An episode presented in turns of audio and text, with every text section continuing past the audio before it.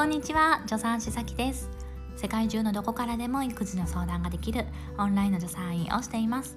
このラジオは今しかない子供との時間を楽しくしようということでプレママさんから育児中のママさんに向けた情報を発信しています。ということで今回はですね、えー、昨日たまたま読んだ本でちょっとね気になった言葉があったのでシェアさせていただきたいと思います。それはですねママっていうのは、え、どんなに一生懸命頑張ってもご褒美がないとね楽しくならないよっていうね言葉が書いてあったんですね。であこれなるほどなっていうふうに考えたりしました。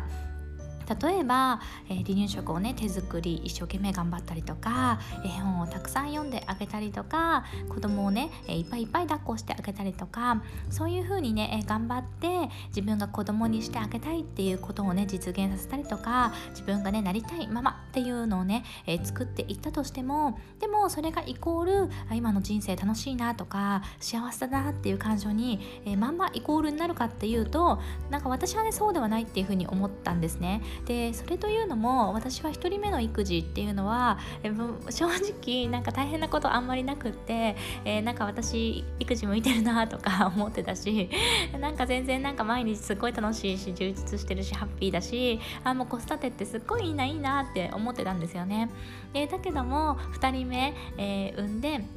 で夫の転勤で全然人があの知らないところに来てでこう周りに頼れる人もいない友達もいないで孤独のワンオペ育児 っていうのが始まった時に今まで全然苦じゃなかった育児っていうのがなんだか楽しくなくなっちゃってで生活自体もうんなんかつまんないなっていう風になっちゃったんですよ。だからやっぱりどんなに自分が、えー、目指しているお母さん像に頑張ってなったりとか、えー、自分がやっていきたい育児お母さんっていうのにね、えー、一生懸命頑張って頑張って近づけたとしてもそれがイコールやっぱり楽しい幸せっていう風に私はならないなって感じていてそのためにはこのね、え、言葉にあったようにママにとってのご褒美がないと楽しくならないっていう風にね あ思ったしすごく納得しました。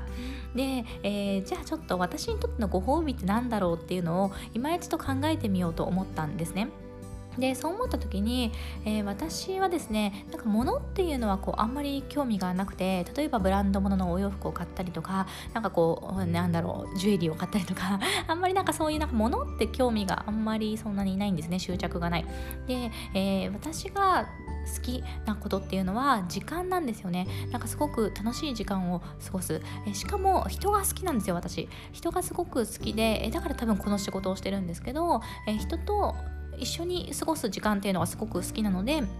私にとってのご褒美、えー、自分をケアする時間っていうのは例えば、えー、すごくね親しい友達と出かけたりとかあと今オフラインの仕事オフライン 違う違うオンラインの仕事ばっかりになっちゃってるんですけど、えー、これがねやっぱり対面での仕事がきっと向いてるんですよね。ずっと病院勤務長かったし。だからちょっとこれからは対面の仕事増やしていこうかなっていうふうにも思ったしでただその親しい友達と遊んだりとか対面の仕事増やすっていうのはちょっと今、えー、0歳抱えてで転勤先で友達いなくてっていうのはすぐね、えー、実現ができないことちょっとコツコツコツコツここで、えー、気づいていかなきゃいけないことなので、まあ、今すぐできることとしては新しいね知識を得たりとかチャレンジするっていうことが私すごく好きなので、えそういうことがね、え今私にできる自分へのご褒美、え自分をケアする時間だなっていうふうに思ったりしました。で、えじゃあ何やろうかなって思ったんですよ。でこれって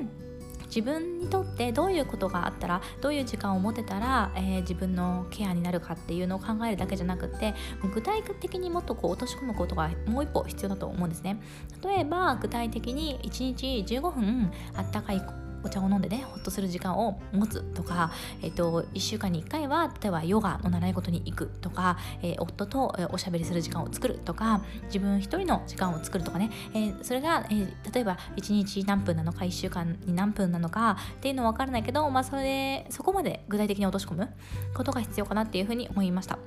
で私の場合は、えー、新しい知識を得たりチャレンジすることっていうのは、まあ、まあ、毎日なくてもいいけど、まあ、1週間に1回はね、えー、設けたい。で30分とか1時間とかそれぐらいの単位ではまたまた時間が欲しいなっていうふうに思いました。で、えーと、今すぐねやってみたいことでパッて思いついたのが最近好きなね料理家さんができたんですよ。高木恵美さんっていう方なんですけどその方すごく好きって思っててでその方が紹介されてたね、えフランスの家庭料理があったんですね。であすごい作ってみたいって思ってたんだけどでも太郎さん食べないかもしれないしとかって思うとなんかこうね子供が食べないのを作るとさ別で子供の料理メニューってのは作んなきゃいけないじゃないですか。だからなんかうーんなんかなって思ってなんか作れないでいたんですよ。